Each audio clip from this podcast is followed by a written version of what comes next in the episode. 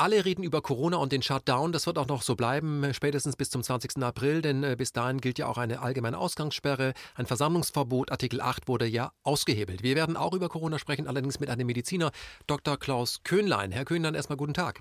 Ja, schönen guten Tag. Herr Köhnlein, Sie sind Internist und haben eine eigene Praxis in Kiel. Sie beschäftigen sich nicht erst seit gestern mit Coronaviren, sondern Sie haben 2009 ein Buch veröffentlicht zum Thema. Es trägt den Titel Viruswahn. Und da möchte ich ganz kurz aus dem Klappentext zitieren, bevor wir zur ersten Frage kommen. Dort heißt es, folgt man der breiten Öffentlichkeit, so wird die Welt wiederholt von schrecklichen Virusseuchen heimgesucht. Als neueste Horrorvariante beherrscht das sogenannte Schweinegrippevirus H1N1 die Schlagzeilen und auch mit Schreckensmeldungen über Vogelgrippe, SARS, Hepatitis, AIDS, Ebola und BSE wird die Bevölkerung in Angst und Schrecken versetzt. Doch wird dabei übersehen, dass die Existenz und krankmachende tödliche Wirkung dieser Erreger nie nachgewiesen wurde.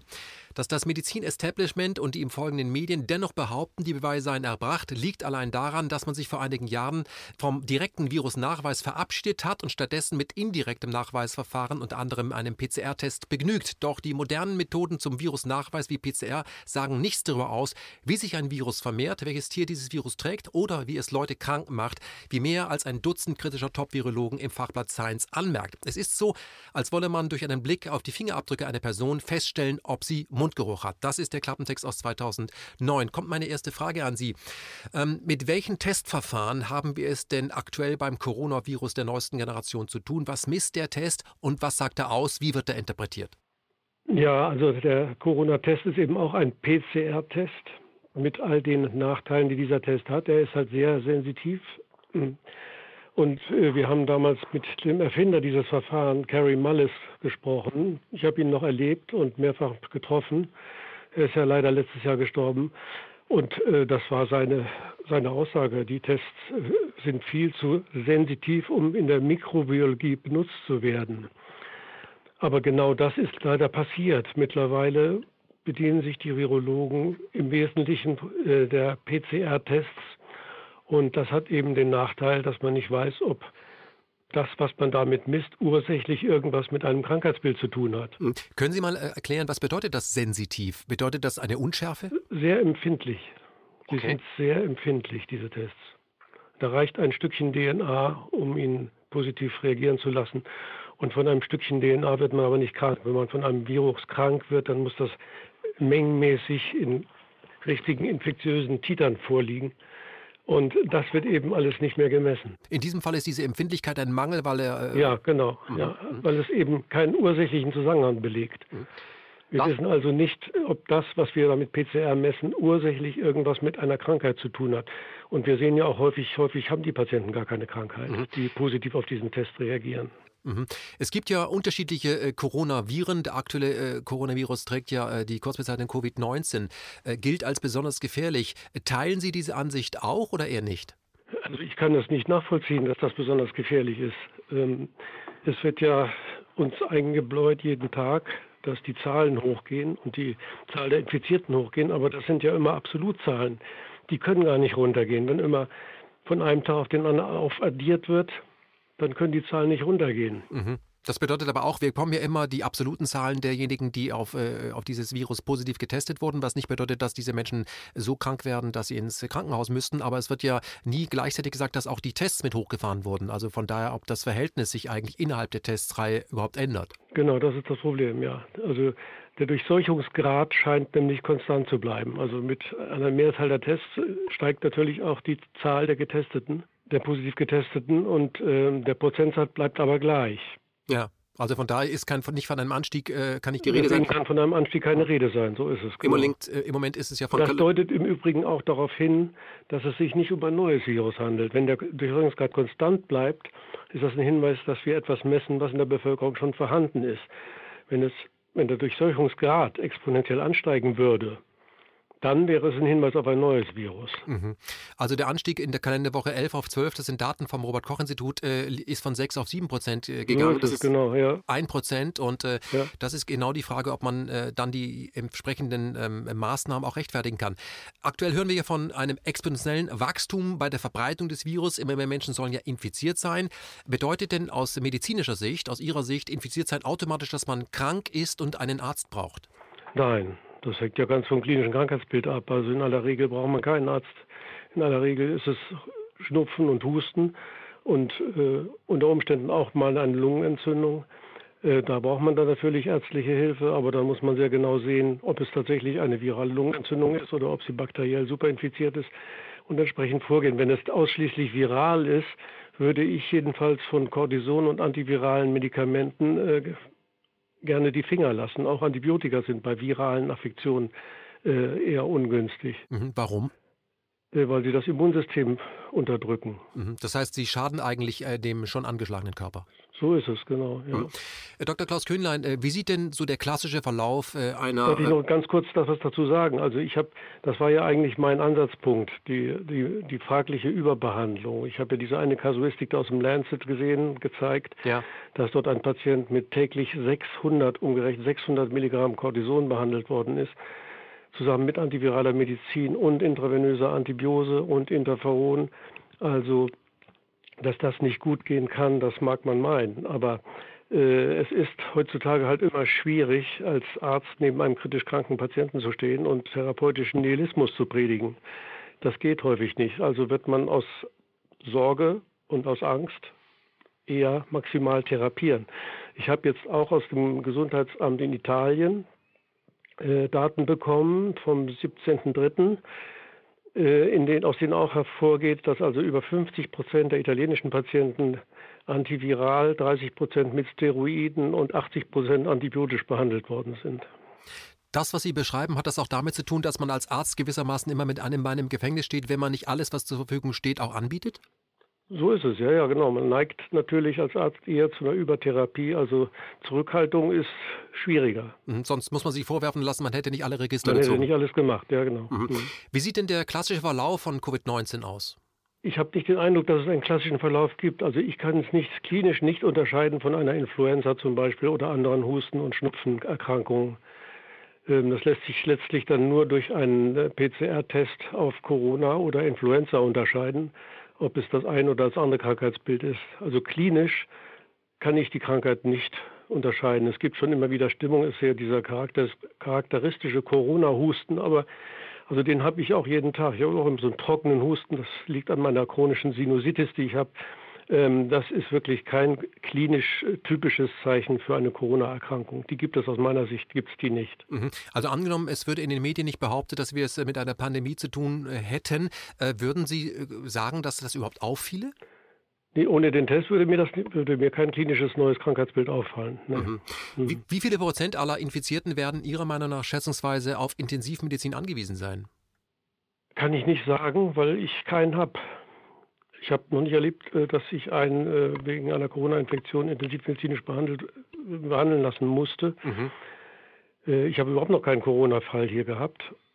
In meiner Praxis jedenfalls nicht. Ähm, wir haben hier in Kiel zwar welche, aber die sind, laufen alle blande offensichtlich. Die Intensivstationen sind hier nicht überfüllt, sondern eher leer im Moment. Und man wartet nach wie vor auf den Sturm. Also es ist hier nach wie vor die Ruhe vor dem Sturm. Mhm. Wir haben ja versucht, schon heute Morgen mit Ihnen zu telefonieren. Da war Ihre Praxis voll. Ähm, aber kein Corona-Fall darunter? Da war kein Corona-Fall darunter, nee. Mhm. Als auf dem Kreuzfahrtschiff Princess Diamond das Coronavirus entdeckt wurde, da wurde die Reederei ja vergattert, den Dampfer für mehrere Wochen unter Quarantäne zu stellen. Das waren 3700 Passagiere, die durften das Schiff nicht verlassen. 700 von diesen Passagieren waren nach den Tests offiziell infiziert, sechs davon starben. Das entspricht äh, einer Quote von unter 1 Prozent. Wie passt das denn zu diesem prognostizierten Szenario, dass 5 Prozent der Infizierten betreut werden müssten? Ja, passt eigentlich nicht, ne? Finde ich auch, aber vielleicht können Sie es mir erklären. Hm. Nee, kann ich hier nicht erklären, mhm. was, was, nicht, was, wo die Zahlen herkommen. Mhm. Gibt es andere Viren, die ein ähnliches oder deutlich höheres Gefahrenpotenzial für die menschliche Gesundheit äh, beinhalten, äh, von denen im Moment keiner spricht? Also zum Beispiel die klassische Influenza. Äh, äh ist die im Moment in Deutschland aktiv und führt zum Tode? Ja, also die klassische Influenza nimmt ja nach Schätzung des Robert-Koch-Institutes also pro Jahr 10.000 bis 25.000 Tote. Ähm, da sind wir ja mit Corona noch weit von entfernt. Also aus meiner Sicht ist äh, die Corona-Epidemie, wenn es denn überhaupt eine ist, und nicht nur eine Testepidemie, nicht von wesentlicher klinischen Relevanz. Mhm.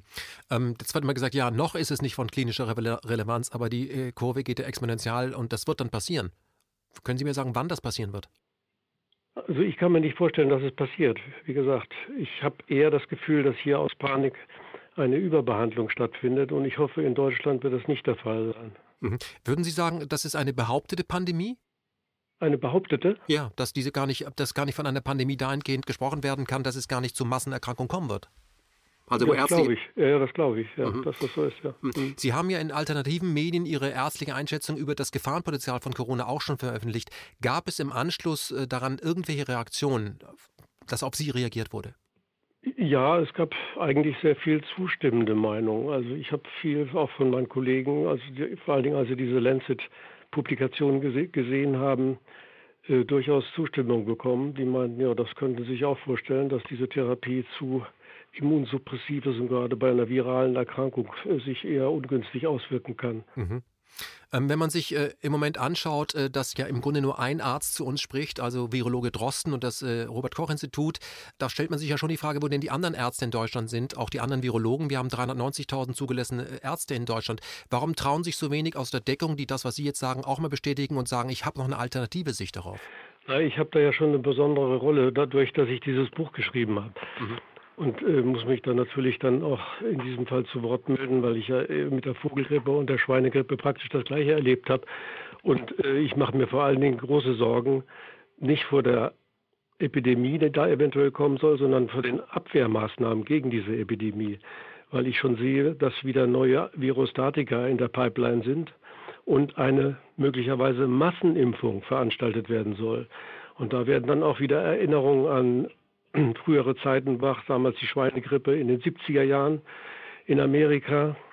Da war auch äh, das Klima zum Schluss so hoch geheizt, dass man äh, die, dass die Stimmung äh, so war, dass man lieber also keine Epidemie, aber eine Impfung als eine Impfung und keine Epidemie. Mhm. Oder aber Herr äh, Dr. Klaus Kühnlein, was Sie hier andeuten, bedeutet ja, wenn ich das mal runterbrechen darf, dass hier quasi eher ein Geschäft abgewickelt werden soll. Die Pharmaindustrie hat einen äh, regt zu einer Pandemie an oder, oder behauptet, eine Pandemie, also im Hintergrund würde stattfinden und dann kauft der Staat für die vorbestimmten Preise die, die Mittel ein und äh, zwingt die Bevölkerung, die zu nehmen.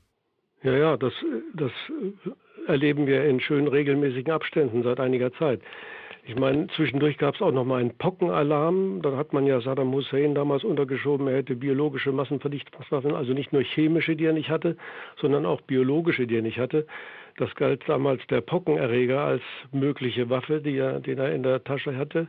Und daraufhin hat die Bundesrepublik und ich nehme an auch die restlichen europäischen Staaten für jeden Bundesbürger eine Pockenimpfdose gekauft, also 80 Millionen Pockenimpfdosen. Das gleiche passierte ja dann bei der Schweinegrippe, mhm. als äh, das auch so hoch gehypt wurde und praktisch kein Mensch an der Schweinegrippe erkrankte, äh, wurde die Impfung ähm, empfohlen nur. Das hat aber keiner so richtig mitgemacht, deswegen musste sie dann anschließend teuer entsorgt werden.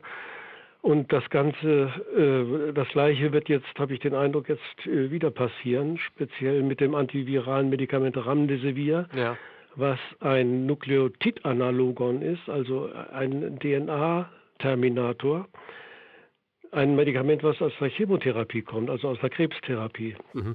Das äh, Medikament, Und das, mit ein, das auf ein Schnupfenvirus zu geben, halte ich für ausgesprochen ungünstig. Mhm. Das Medikament, von dem Sie gerade gesprochen haben, haben wir hier auch schon thematisiert. Das ist ja von Giles Sciences, äh, wird es ja äh, hergestellt. Ich habe neulich einen offenen Brief gesehen vom CEO auf der Homepage, wo er sich da bedankt und behauptet, es werden sehr viele Menschen an ihn herangetreten und würden gerade jetzt darum betteln, dass das Medikament schnell auf den Markt kommt und man auf lange Tests verzichten würde. Einer der Hauptaktionäre der Firma ist ja ähm, Donald Rumsfeld, aber unter unterstützt wird die Firma eben auch äh, von äh, Bill Gates und der Bill Gates Foundation. Und dieser Mann ist ja äh, der Hauptsponsor der Weltgesundheitsorganisation. Von Unabhängigkeit kann hier auch nicht die Rede sein. Ähm, da möchte ich eine direkte Frage stellen, auch zum Robert Koch Institut. Wie unabhängig ist denn Ihrer Meinung nach die Bundesregierung und das Robert Koch Institut von der Pharmaindustrie? Ich kann es nicht sagen, wie, da die, wie der Geldfluss ist, aber ich fürchte, dass der sich fortsetzt. Ich meine, die Bill and Melinda Gates Foundation finanziert die WHO und so geht es wahrscheinlich weiter in die solchen Institute, der Geldfluss sodass das Robert-Koch-Institut sicherlich nicht unabhängig ist. Ähm, Herr Dr. Klaus Kühnlein, eine letzte Frage an Sie. Wie wird diese Corona-Krise ausgehen? Äh, wird unsere Regierung, wie das schon in der Vergangenheit geschehen ist, wieder für Milliarden Impfmittel kaufen? Das vermute ich, ja. Das mhm. wird kommen und äh, außerdem die antivirale Therapie, die auf dem Markt ist. Ich hoffe nur, dass es genug vernünftige Ärzte gibt, die das äh, dann nicht einsetzen, beziehungsweise erstmal placebo-kontrollierte äh, prospektive Studien machen, aber wie gesagt, ein Schnupfenvirus mit einem Nukleosidanalogon zu behandeln, halte ich für ausgesprochen abwegig. Das ist mit wie mit Kanonen nach Spatzen schießen. Mhm. In Dänemark hat man ja schon äh, angekündigt und äh, das Gesetz hat das bereits äh, schnell durchgewunken, dass äh, eine Impfpflicht, wenn äh, da ein Mittel vorliegt, durchgezogen wird. Polizei und Militär würden das durchsetzen. Glauben Sie, dass so etwas in Deutschland möglich wäre, eine Impfpflicht gegen die Bevölkerung? Also mit der Masernimpfpflicht war ja ein erster Schritt getan, der auch schon äh, eigentlich gegen das Grundgesetz verstößt, gegen das Grundgesetz der körperlichen Unversehrtheit. Mittlerweile kann ich mir alles vorstellen. Mhm. Vielen Dank, Dr. Klaus Köhnlein. Und äh, wir hoffen, dass äh, einige Menschen dahingehend aufwachen, dass sie sagen, sie müssen sich von diesem Staat nicht alles gefallen lassen. Vielen Dank nach Kiel.